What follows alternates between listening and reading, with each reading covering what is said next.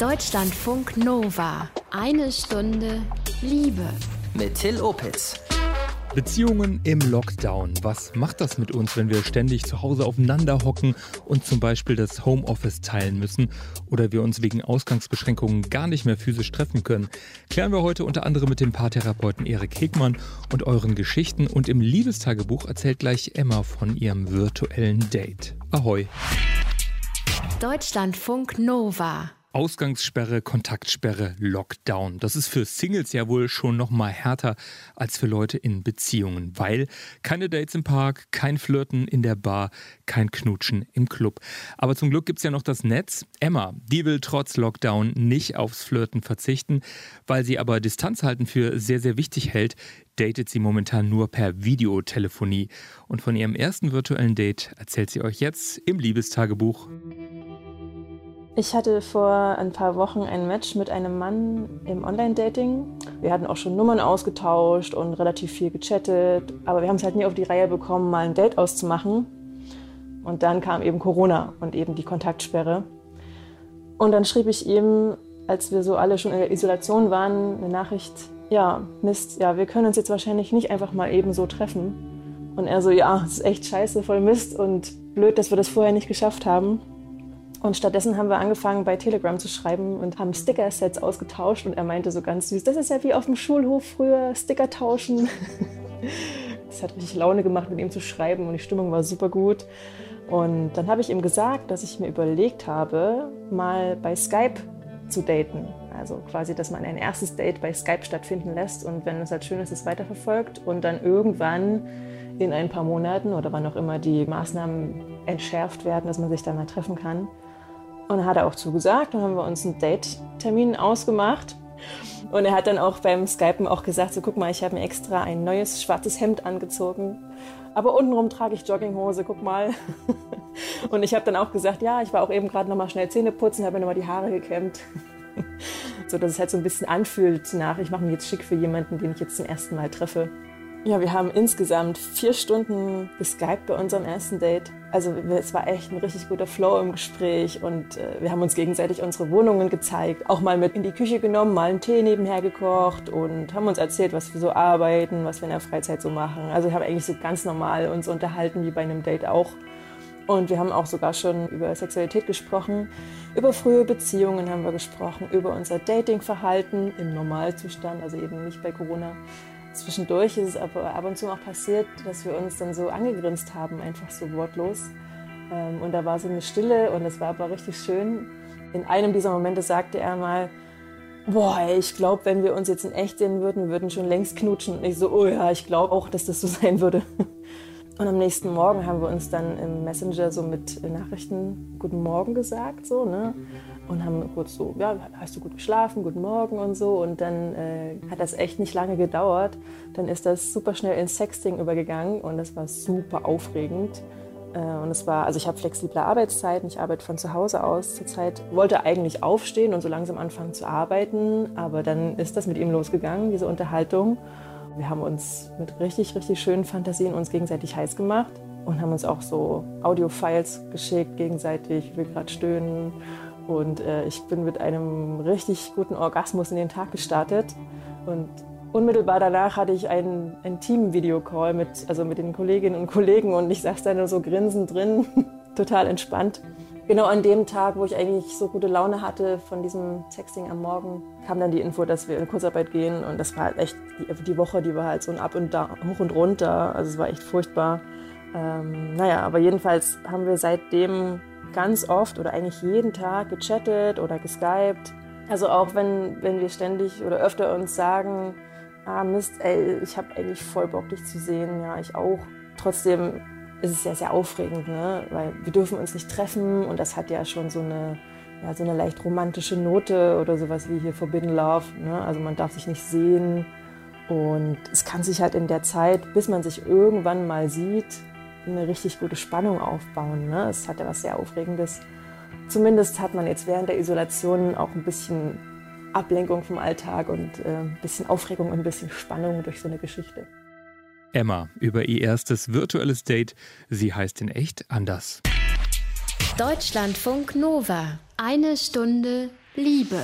Ist es bei euch auch so? Die Couch oder der Küchentisch sind gerade euer Arbeitsplatz, euer Mobile oder Homeoffice.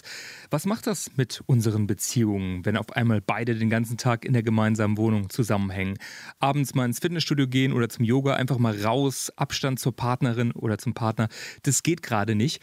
Deutschlandfunk Nova Reporter Benny Bauerdick über Paare im gemeinsamen Lockdown. Kein Arbeitszimmer, aber ein großer Esstisch im Wohnzimmer, der jetzt als Doppelschreibtisch bei Bianca und Marcel in Dortmund umfunktioniert wurde. Und da sitzen wir uns gegenüber. Es ist halt alles ein bisschen chaotisch, weil überall Zeug rumsteht und Laptops und keine Ahnung. Aber wir haben uns das ein bisschen gemütlich eingerichtet. Bianca ist eigentlich wissenschaftliche Mitarbeiterin an der FH. Marcel arbeitet im Verkauf eines Softwareunternehmens. Die zwei sind seit sechseinhalb Jahren zusammen und beide gleichzeitig im Homeoffice. Klappt gut, sagen sie. Also seitdem wir beide Vollzeit arbeiten, ist es halt echt so, dass wir uns nur abends sehen und jetzt sehen wir uns halt den ganzen Tag und können dann halt auch die Pausen zusammen verbringen. Und der Hund hat halt natürlich den mega Vorteil, weil wir die ganze Zeit da sind und der ist halt sonst auch echt viel alleine. Die zwei verreisen sonst oft, wissen also, was es bedeutet, viel aufeinander zu hocken. Trotzdem hat Bianca sich jetzt erstmal Noise Cancelling Kopfhörer bestellt, weil Marcel viel telefonieren muss und das manchmal doch nervt, sagt sie. Bianca macht abends im Schlafzimmer manchmal Yoga. Ohne ihn. Ja, Arbeit und Privatleben am selben Ort. Wie ist denn das da mit der Lust nach Feierabend, wollte ich wissen. Existiert die noch? Sie sind sich nicht so ganz einig. Nein. Doch schon, klar. Wir haben ja nur uns. Was sollen wir denn machen? Ja, rausgehen, andere Menschen treffen. Ist ja gerade nicht, ne? Auch nicht bei Christoph und Martin.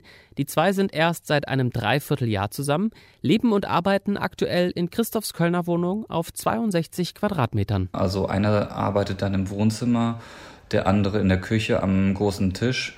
Und wir gucken halt schon so, dass wir aufeinander Rücksicht nehmen, eben leise sind, weil wir müssen auch beide sehr, sehr viel telefonieren tagsüber. In ihren Pausen kochen und essen sie gemeinsam oder schauen ihre aktuelle Lieblingsserie weiter.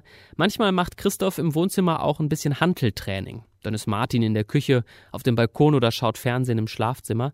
Also jeder hat auch mal Zeit für sich. Und trotzdem klingt's auch bei den beiden hier ganz harmonisch. Das ist es zumindest meistens, sagt Martin. Gestritten richtig haben wir uns jetzt äh, in der Zeit noch nicht, wo wir jetzt aufeinander hocken. Aber dadurch, dass, dass man halt jetzt auf, aufgrund der engen Situation ja doch mehr Macken und dergleichen des anderen feststellt, äh, zieht man sich schon mal so zwischendurch an. Das ist jetzt auch nicht äh, die Welt. Ne? Das ist dann, sind dann zwei, drei Minuten und dann ist die Sache auch wieder gegessen. Die beiden Jungs lernen sich dadurch jetzt gerade noch mehr und intensiver kennen. Sie glauben, wenn sie die Corona-Krise zusammen auf 62 Quadratmetern überstanden haben, dann schaffen sie als Paar auch noch viel mehr. Außerdem ist es für sie der Test, ob es mit dem Zusammenwohnen klappt. Sie wollen nämlich eigentlich bald zusammenziehen. Patrick und Katharina tun das schon. Die zwei sind seit zehn Jahren ein Paar, inzwischen verheiratet und Eltern einer kleinen Tochter. Patrick arbeitet eigentlich als Hochzeitsfotograf, ist sonst viel unterwegs, weil er gerade aber keine oder kaum Aufträge hat, ist auch er viel zu Hause. Und ähm, es mangelt zwar nicht an Aufgaben zu Hause, aber es ist doch an sich eine ganz, ganz andere Situation, die auf jeden Fall viel Disziplin und auch Durchhaltevermögen, sage ich mal, verlangt und wirklich auch nochmal so ein ultimativer Beziehungstest ist. Die zwei reden viel, auch über die finanzielle Situation. Katharina ist in Elternzeit, Patrick fehlen die Aufträge. Die zwei machen sich schon Gedanken, wie es weitergeht. Patrick arbeitet gerade trotzdem so zwölf Stunden am Tag. Er kümmert sich vor allem um administrative Dinge von zu Hause aus. Und wenn ihm die Decke mal auf den Kopf fällt, dann geht er mit den Hunden spazieren. Also es ist natürlich schon was anderes, wenn man den ganzen Tag miteinander Zeit verbringt.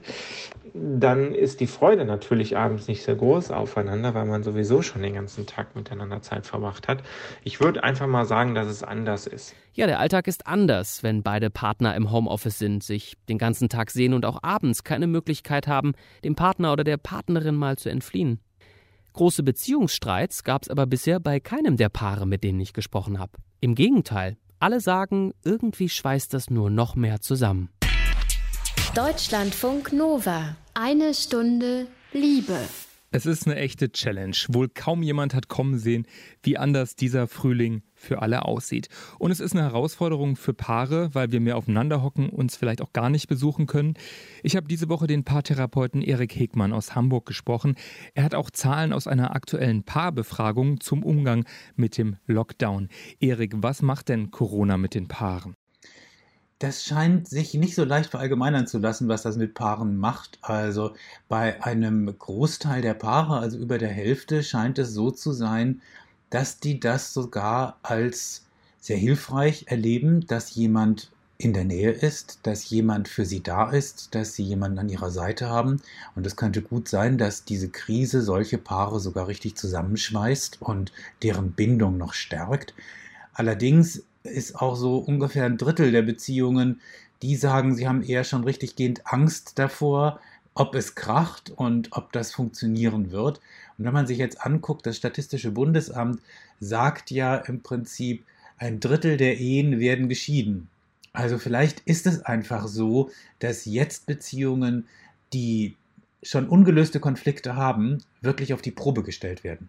Das heißt, es ist eigentlich so ein bisschen entscheidend, wie war es auch schon vor Corona? Welche Grundkonflikte waren da, die jetzt vielleicht nochmal aufbrechen? Also ist es vielleicht eben auch so, dass jetzt nochmal Sachen sichtbarer werden? Ich kann mir vorstellen, dass Sachen sichtbarer werden, weil jetzt natürlich in der Konfliktsituation die Flucht wegfällt. Und ähm, wenn ich angegriffen werde, wenn ich Kritik höre, wenn ich das Gefühl habe, ich verliere die Verbindung, dann bekomme ich ja Angst. Und auf Angst hat der Mensch nun mal drei Reaktionen zur Auswahl. Das eine ist Angriff, das andere ist Flucht und das dritte ist Starre. Flucht fällt weg. Und da kann man sich schon vorstellen, dass natürlich viele Menschen dann zum Angriff übergehen. Und wenn ich in die Starre gehe, dann bin ich für den Partner nicht erreichbar. Das bedeutet, der macht wahrscheinlich noch mehr Druck, um gehört zu werden. Der hält mich noch mehr fest, damit ich nicht weggehen kann. Und das alles wird wahrscheinlich eher den Fluchtimpuls sogar noch verstärken. Nur da hinten ist die Wand. Man kommt gar nicht raus. Mhm. Was empfiehlst du denn dann in solchen Situationen, wenn dann solche Mechanismen sozusagen eine Beziehung lähmen? Was ich empfehlen kann, ist vielleicht ein Trick, das ist so ein Satz wie, also wenn der Streit losgeht, ähm, du können wir uns bitte so streiten, dass ich das Gefühl habe, dass wir uns noch lieben. Das bringt erstmal das Gespräch in eine andere Richtung, garantiert. Und wenn das immer noch nicht funktioniert hat, kann man vielleicht nochmal hinterher setzen, ähm, wollen wir uns schnell vorher noch einen Kaffee oder einen Tee machen und dann weitermachen. Der Erfolg ist wissenschaftlich gemessen. Das bedeutet nämlich, der Blutdruck senkt sich erst einmal. Also man kann sozusagen ein kleines Reboot machen im Kopf und dann sind diese drei Strategien der Vermeidung, eben Angriff, Flucht oder Starre, die sind nicht mehr so greifbar. Das heißt, wir können jetzt mit den Gehirnregionen, die später entwickelt wurden, evolutionär auch wirklich arbeiten, zum Beispiel unserem Verstand. Und der sagt uns, lass uns lieber das deeskalieren. Wir sind hier noch ein paar Wochen zusammen. Hm. Das heißt, äh, ob äh, so eine Krise ein Paar zusammenschweißt, oder eben auseinanderbringt, das hängt dann ganz stark von diesen Skills ab, ob ich eben in der Lage bin, so ein bisschen rauszugehen aus automatischen Emotionen ich denke, ganz wichtig ist tatsächlich für den Partner jetzt in so einer Situation erreichbar zu sein. Und die räumliche Nähe alleine tut es ja nicht. Also fast alle Paare sagen in der Paartherapie, ich wünsche mir mehr Zeit mit meinem Partner. Jetzt haben sie die und jetzt müssen sie aber mit der erst einmal umgehen. Aber was wünscht man sich in der Beziehung? Man wünscht sich ja die Antwort auf die Fragen, bist du für mich da? Bist du für mich erreichbar? Kann ich mich auf dich verlassen? Hörst du mich? Nimmst du mich wahr? Diese emotionale Nähe zu zeigen, das ist jetzt wirklich ganz wichtig. Da draußen ist eine Pandemie, etwas, was die Welt in der Form noch nie gesehen hat. Das macht Menschen Angst und natürlich beeinflusst das unsere Beziehungen. Möglicherweise hat man auch schon Verwandte, die vielleicht krank geworden sind oder die man vielleicht auch verloren hat. Also all das ist ein Einfluss. Damit muss ein Paar jetzt mit Sicherheit auch umgehen und muss es ansprechen. Das bedeutet, ich muss meine Sorgen und Ängste teilen können mit meinem Partner. Das heißt, ich frage einfach, wie geht es dir? Welche Gefühle hast du gerade? Und ich muss die ehrlich auch kommunizieren können? Ja, wenn ich sage, sprechen Sie über Ihre Gefühle, dann sehe ich immer auf der anderen Seite schon diese, oh Gott, bitte keine Gefühle, lass uns auf der Sachebene bleiben. Das ist aber Quatsch. Die Sachebene hilft in Paarkonflikten grundsätzlich nicht, weil es geht immer um die Gefühle darunter. Und ich würde anraten, das zu üben und zwar Ganz einfach. Es gibt ja dieses Schatz, wie war dein Tag-Ritual. Das sollte ja sowieso jedes Paar machen. Und das kann man ein bisschen verändern, nämlich in was hat dich heute am meisten bewegt? Worüber hast du dich heute am meisten gefreut? Damit spricht man automatisch über Gefühle, ohne zu sagen, wir müssen reden und zwar über unsere Gefühle. das ist etwas, was eher noch schwieriger macht, aus sich herauszukommen. Und so kommt man aber immer mehr in ja, emotionale Gespräche, in tiefere Gespräche und das verbindet. Was aber ist, wenn jetzt beide in einer Beziehung damit sehr, sehr unterschiedlich umgehen, zum Beispiel unterschiedlich starke Ängste haben?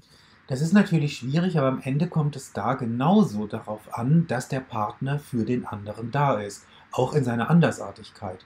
Und dann muss man unter Umständen natürlich verhandeln. Der eine Partner sagt, ich gehe raus, ich besuche einen Freund. Und der andere sagt, um Himmels Willen, ich habe Angst, wenn du zurückkommst, das kannst du nicht machen. Wenn man einander die Ängste ernst nimmt, das bedeutet eben, man muss darüber auch sprechen und erreichbar sein dafür, dann wird man immer eine Lösung finden für beide Partner. Versuchen wirklich freundlich im Umgang zu bleiben, immer zu, lässt sich eigentlich jedes Problem gemeinsam als Paar auch bewältigen, denn am Ende, wir haben uns zusammengetan als Paar, weil wir denken, dass wir damit Probleme besser lösen können. Wir haben jetzt ein Problem, ein großes. Deswegen kann ich nur appellieren, seid füreinander da gab jetzt im März eine, eine, Befragung von Parship, angeblich repräsentativ. Und da rechnen dann doch eben viele damit, dass Auseinandersetzungen, Beziehungsstress zunehmen. Bei der stärksten Gruppe war das bei den unter 30-Jährigen, also 18- bis 29-Jährigen. Warum äh, gibt es gerade in dieser Altersgruppe die Sorge, dass jetzt Beziehungsstress zunimmt? Nun haben jüngere Paare natürlich auch ein bisschen weniger Beziehungserfahrung und vielleicht auch Lebenserfahrung als ältere Paare. Das heißt, je älter ich bin und je länger ich zusammen bin, umso geringer ist ja statistisch die Wahrscheinlichkeit, dass meine Beziehung endet. Jüngere Paare haben zu Recht mehr Angst um ihre Beziehung, statistisch gesehen, und sie haben möglicherweise auch weniger Werkzeuge, um mit Konflikten umzugehen. Während ältere Paare, die schon Konflikte gelöst haben, die vielleicht auch Krisen durchgestanden haben, Elternteil eines Partners ist verstorben oder andere wirklich einschneidende Erlebnisse ja zusammen meistern mussten, die haben gelernt, aufeinander sich verlassen zu können und haben auch den Eindruck, ihre Beziehung ist dadurch gestärkt worden.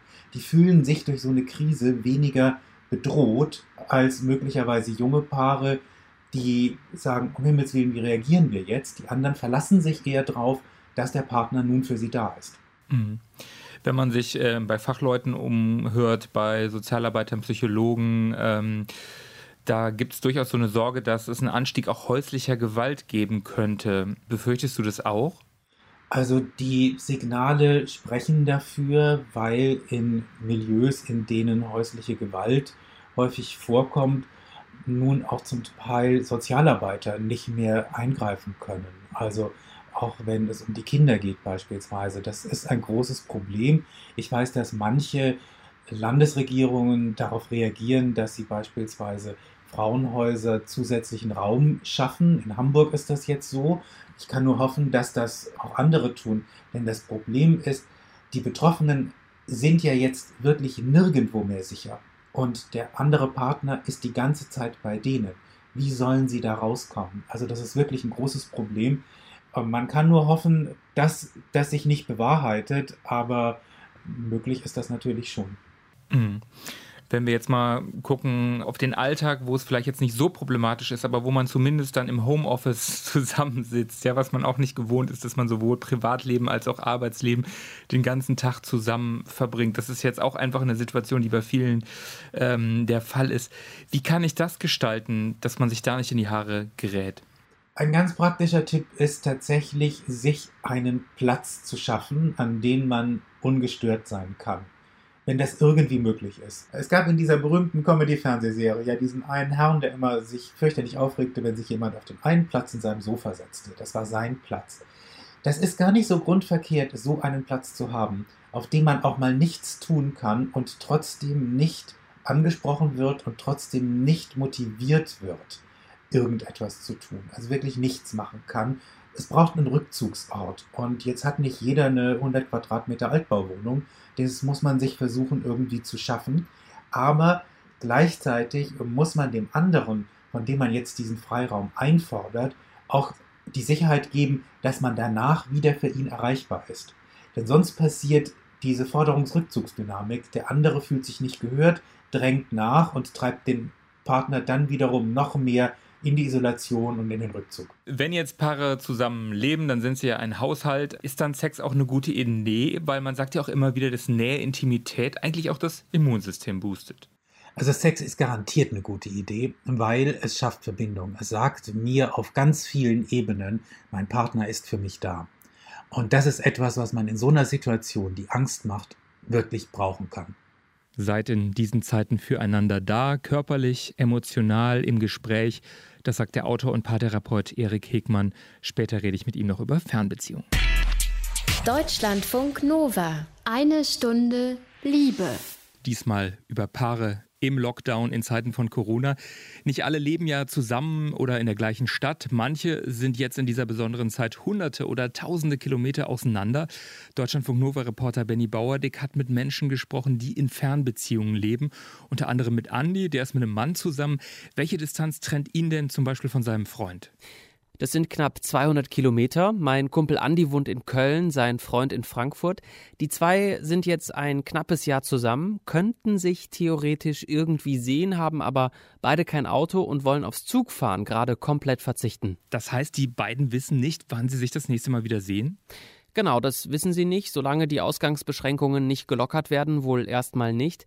Was schon auch zu Streit geführt hat, nicht weil Andi sauer auf seinen Freund war, sondern auf diese ganze Situation, sagt er. Also ich gebe ehrlich zu, was mir am meisten gerade zu schaffen macht, ist, sich nicht berühren können. Und da rede ich jetzt gar nicht von Sex oder so, sondern ich rede einfach davon, einfach meinen Freund mal in die Arme zu nehmen, weißt du? Das ist so, diese, diese Kleinigkeiten, die man einfach gewohnt ist. Und ich glaube, jeder von uns merkt das, wenn wir jetzt dieses Social Distancing haben.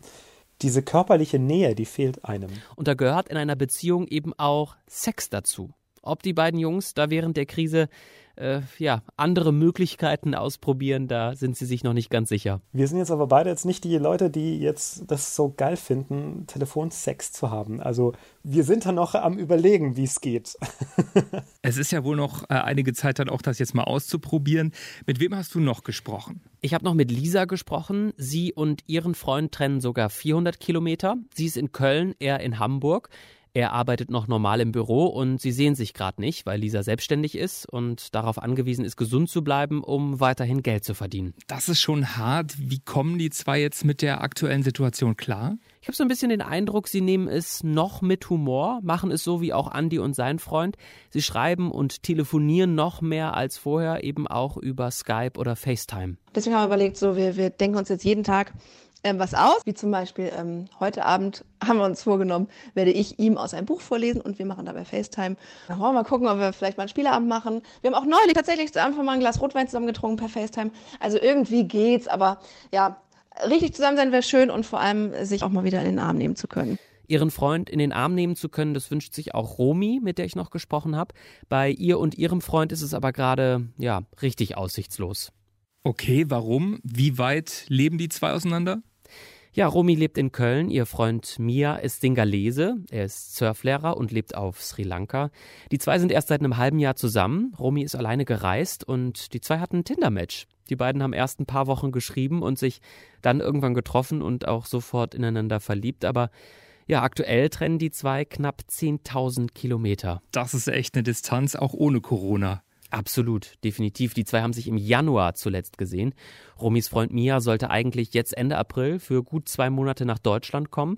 Visum und alles war beantragt und weil Romy immer projektbezogen arbeitet, hätte sie danach wiederum auch ein paar Wochen frei gehabt, um dann wieder mit nach Sri Lanka zu gehen. Das war der eigentliche Plan. Wie es jetzt weitergeht, wissen sie gerade nicht. Ich glaube, die Ungewissheit ist gerade das größte Problem, weil man gerade in so einer Fernbeziehung, wo man so weit auseinander ist, eigentlich immer so ein Ziel braucht, auf das man hinarbeitet. Und wir haben am Anfang Monate gezählt, dann haben wir irgendwann äh, Wochen gezählt und jetzt sind wir so ein bisschen lost, was das angeht. Ja, keiner weiß, wann sich alles wieder normalisiert, ob und wann man wieder fliegen und wieder einreisen darf und ob dann beide überhaupt auch gerade die Kohle dafür haben. Mhm. Aber wie kriegen die jetzt so als, ja, man kann schon sagen, Ultra-Fernbeziehungspaar ihren Alltag hin? Ja, ich glaube eigentlich gut. Also sie versuchen irgendwie das Beste daraus zu machen. Romy sagt, Streit gab's noch nicht. Immer wenn einer mal vor die Tür geht, dann macht derjenige für den anderen Fotos oder Videos, die sie sich dann hin und her schicken. Und die zwei nehmen sich gerade mehr Zeit füreinander, auch um über diese Situation, aber auch die Sorgen und die Ängste des anderen zu reden. Und deswegen glaubt Romy auch, dass diese Krise ihre Beziehung nur stärken wird. Eher die Tatsache, dass wir gerade ein bisschen mehr Zeit haben füreinander und dass wir nicht arbeiten und nicht in irgendeinem Stress sind, sondern auch dem anderen anders zuhören können, weil wir mehr Zeit haben, dass wir unsere Beziehung eher vertiefen können und festigen können, als dass wir ihr irgendeinen Schaden zufügen. Das wünsche ich den beiden auf jeden Fall sehr. Dito, da schließe ich mich an. Eine Stunde Liebe Reporter Benny Bauerdick über Fernbeziehungspaare in Zeiten von Corona. Deutschlandfunk Nova. Eine Stunde Liebe. Freunde, Verwandte, wichtige Menschen physisch nicht treffen können. Das lernen wir gerade alle schmerzhaft. Fernbeziehungspaare kennen das aber schon länger. Egal ob jetzt eine Distanz Frankfurt-Köln oder Deutschland-Sri Lanka, wie eben gehört. Ich habe den Hamburger Paarcoach Erik Hegmann gefragt, ob Fernbeziehungen im Lockdown eher Vor- oder Nachteile haben. Viele Paare können von den Fernbeziehungspaaren eine ganze Menge lernen heute, glaube ich. Nämlich, wie man über Distanz trotzdem einander verbunden bleibt und wie man kreativ sein kann, um den Kontakt zu halten und zu verstärken sogar. Ich hoffe, dass Fernbeziehungspaare in den meisten Fällen das ein bisschen pragmatischer sehen können als Paare, die jetzt zum Beispiel frisch verliebt waren und dann plötzlich in zwei Wohnungen gefangen wurden, in verschiedenen Bundesländern und jetzt nicht mal mehr über die Landesgrenzen kommen. Ich denke, die sind es ja gewohnt, einander zu vermissen und Sehnsucht zu haben. Und das, was ich von den Fernbeziehungspaaren zurückgespielt bekomme im Moment, ist, die vermissen die Perspektive, einander sehen zu können, tatsächlich im wirklichen Leben. Die kommen aber durchaus damit klar, dass sie weiterhin erstmal ihre Rituale schaffen müssen, wie beispielsweise, dass sie zu bestimmten Zeiten miteinander telefonieren, sich Textnachrichten schicken. Manche gucken zusammen Serien auf dem Sofa und legen das Telefon nebendran und unterhalten sich währenddessen, als würden sie nebeneinander sitzen. Das geht auch mit Konzerten, die online gestreamt werden beispielsweise oder mit Comedy-Shows. Also man muss kreativ werden natürlich, die Zeiten erfordern das einfach. Du hast gerade schon das erzählt mit ähm, dem gemeinsamen Seriengucken zum Beispiel. Was gibt es noch für Möglichkeiten, um in Kontakt zu bleiben, auch über mehrere hundert Kilometer? Ich denke, man sollte wirklich viel telefonieren. Man sollte auch Videotelefonie benutzen. Dieses tolle Smartphone, das wir alle haben, was wir immer nur zum Texten benutzen, das funktioniert ganz großartig für Videotelefonie. Ich glaube, das ist sowieso der Trend der nächsten Jahre. Das ist wirklich intimer als Chatten. Und Chatten hat so immer auch den Nachteil, diese Reaktionszeit und man kann so viel reininterpretieren. Ich würde es lassen. Ich glaube, viel mehr Bindung und Verbindung schafft man mit die Videotelefonie und man muss dabei unbedingt verlässlich bleiben. Man darf jetzt nicht einen Termin, den man vorher ausgemacht hat, verpassen. Man sollte Rituale schaffen, also dass man sich morgens zu einer bestimmten Zeit trifft, dass man sich mittags, abends, wie auch immer, was den Paaren passt. Und daran sollte man sich auch halten. Denn jetzt macht die Unerreichbarkeit von jemandem schon noch mal mehr Angst. Es könnte ja auch was passiert sein. Mhm. Jetzt äh, darf man sich in einer Fernbeziehung unter Umständen gar nicht sehen oder es geht einfach auch gar nicht mehr, weil die Verkehrsmittel jetzt gar nicht mehr so da sind. Sexuell ist das ja auch so ein Ding. Man kann Spaß mit sich selber haben, aber was schlägst du da sonst vor, um als Paar auch weiterhin Spaß zu haben? Nun, da muss man ein bisschen verhandeln. Also ich glaube nicht, dass Telefonsex für jeden was ist, aber man kann alles probieren, wenn beide daran Spaß haben. Und das gleiche gilt natürlich auch für die anderen Medien. Also mir kann niemand erzählen, dass Videotelefonie bislang nur für Face-to-Face-Kommunikation benutzt wurde. Und ich denke, das sollte jedes Paar für sich entscheiden, wie es damit umgehen will. Und da muss man ganz gut trennen zwischen Homeoffice und privater Videotelefonie, dass da nichts versehentlich an die falsche Adresse kommt. Ich denke, man sollte wirklich aufpassen, welchen Absender man da einschaltet und ob man das per FaceTime, per Skype oder per Go-Meeting macht oder Microsoft Teams. Man sollte, glaube ich, da die privaten Apps von den beruflichen Apps schon, schon deutlich trennen. Ja. Erik Hegmann war das, Paarcoach und Buchautor aus Hamburg. Das Gespräch mit ihm habe ich diese Woche aufgezeichnet. Ja, und ich hoffe, dass ihr einen Weg findet, in dieser Zeit connected zu bleiben. Ob jetzt in getrennten Städten lebend, zusammenwohnend, in einer Zweier- oder polyamoren Beziehung. Lasst euch nicht unterkriegen. Und äh, demnächst schauen wir dann auch mal ausführlicher auf Singles und Dating in Zeiten von Corona. Kritik, Feedback, Themenvorschläge gerne jederzeit an mail at deutschlandfunknova.de. Ich bin Till Opitz. Ahoi. Deutschlandfunk Nova. Eine Stunde Liebe. Jeden Freitag um 20 Uhr. Mehr auf deutschlandfunknova.de.